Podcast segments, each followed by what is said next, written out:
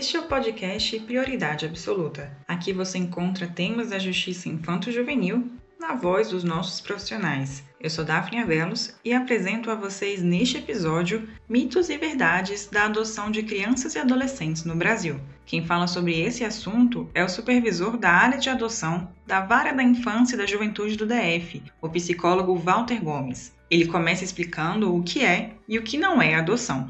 O que é adoção? É transformar uma criança em relação à qual não existe vinculação consanguínea em verdadeiro filho através da afetividade, através do cuidado, através da proteção, através da responsabilidade parental. O que não é adoção? adoção não pode, em hipótese alguma, ser confundida com assistência social, filantropia, ação religiosa, solidariedade social. A adoção é um instituto jurídico reservado àquele que verdadeiramente deseja assumir os encargos de pai e mãe em relação a uma criança com a qual não existe vinculação genética e, através do amor incondicional, transformá-lo em verdadeiro e autêntico filho. Infelizmente, todos podemos verificar que a cultura ainda não está totalmente amadurecida e dentro dela circulam mitos, crendices é, que são danosos ao Instituto Jurídico da Adoção. O supervisor apresenta os mitos mais populares e enraizados pela falta de informação acertada sobre o Instituto da Adoção primeiro que eu gostaria de abordar é o relacionado à adoção como sendo uma filiação de segunda categoria.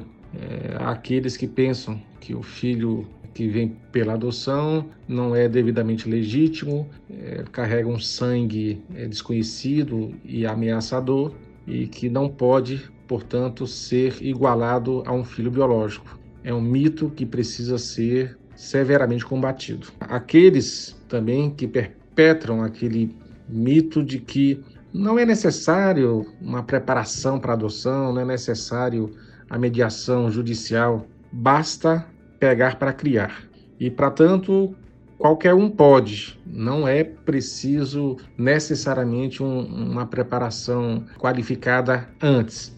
Basta ter boa vontade. Esse é um mito que, infelizmente, ainda domina muitos corações e mentes e que também deve ser igualmente combatido. Há aquele outro mito né, que apregoa que a criança que vem pela via da adoção, quando cresce, se transfigura, se torna um monstro, é, vai ameaçar a família, vai maltratar os seus pais, é, pois essa criança carrega né, um sangue desconhecido, é, uma herança que pode ser ameaçadora e que, portanto, a família que a adotou poderá correr algum tipo de risco. Esses são os mitos que devem ser desconstruídos através da informação correta, através de informações que tenham de fato um lastro legal e científico.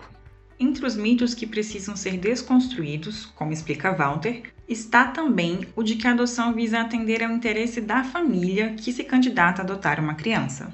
O processo de adoção deve ser conduzido considerando primariamente o bem-estar superior e integral do adotando. A lei é muito clara. A autoridade judiciária não deferirá a adoção se esta não garantir superiores benefícios ao adotando.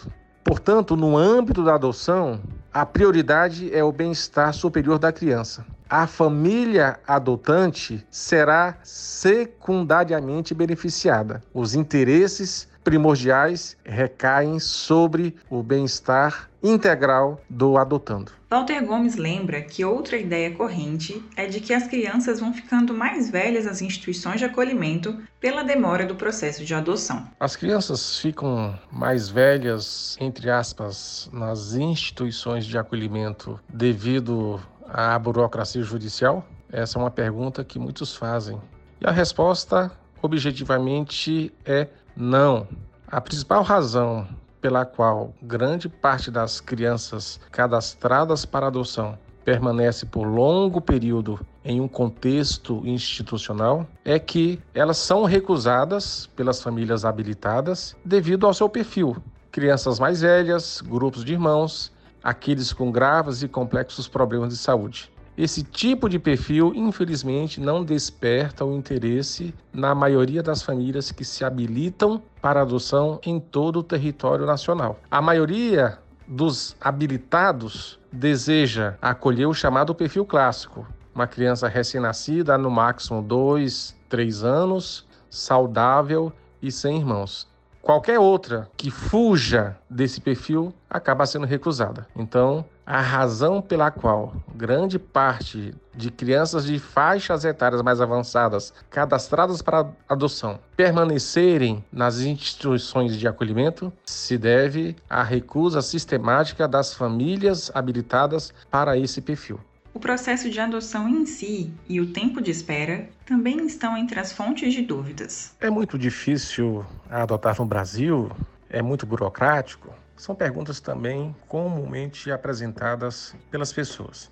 E a resposta é bem objetiva. Não é complicado adotar no Brasil. Não há tanta burocracia a legislação é muito clara, é muito objetiva. O candidato deve apresentar os documentos exigidos por lei, ele vai passar por um curso de preparação psicossocial jurídica para adoção, será avaliado pela equipe técnica que assessora o juiz da infância e juventude. O Ministério Público, como fiscal da lei, emitirá um parecer e o juiz, diante de todos os elementos postos no processo, emitirá uma sentença habilitando ou não aquele candidato. A demora para a concretização da adoção vai depender do perfil estabelecido pelo candidato. Quanto mais restrito for esse perfil, sobretudo no quesito faixa etária, maior será o tempo de espera. Se, por acaso, ele estabelece um perfil dito mais tardio, uma faixa etária mais ampliada, é, com irmãos, imaginemos é, dois irmãos é, entre 7 e 12 anos, com toda certeza haverá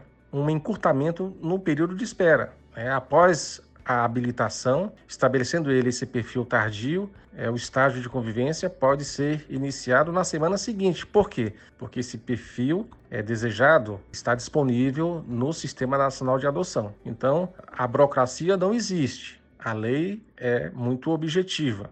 E o candidato, se estabelecer um perfil dentre os mais concorridos, o chamado clássico, com certeza estará aguardando longo período para a concretização dessa adoção. Encerrando essa série de mitos e verdades, Walter fala sobre a adoção monoparental e de casais homoafetivos no Brasil. A adoção monoparental ou mesmo a adoção homoafetiva não são institutos universalmente eh, admitidos. Cada país tem uma forma de conduzir é, essas modalidades de adoção. Aqui no Brasil, eh, essa matéria é bastante pacificada. Requerentes solteiros ou requerentes que fazem parte de uma sociedade conjugal homoafetiva podem requerer a habilitação para adoção, concretizam adoções sem quaisquer dificuldades, desde que atendam às exigências legais. Todas as famílias, independentemente do seu desenho, né, da sua configuração, são avaliadas pelo sistema de justiça de maneira isonômica. Não existem critérios balizadores diferenciados a depender do tipo de composição da família, se é um solteiro, se é um casal homoafetivo.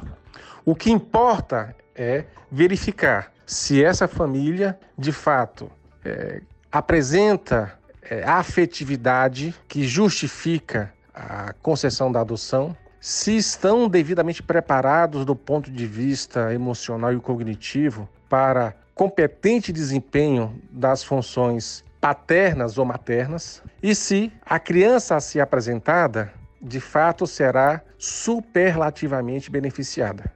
Então, o juiz estará analisando né, tudo que foi apurado pela equipe técnica através dos relatórios, é, das escutas que são conduzidas né, nesse contexto de avaliação psicossocial e haverá um sentenciamento, seja no processo de habilitação, seja no processo de adoção.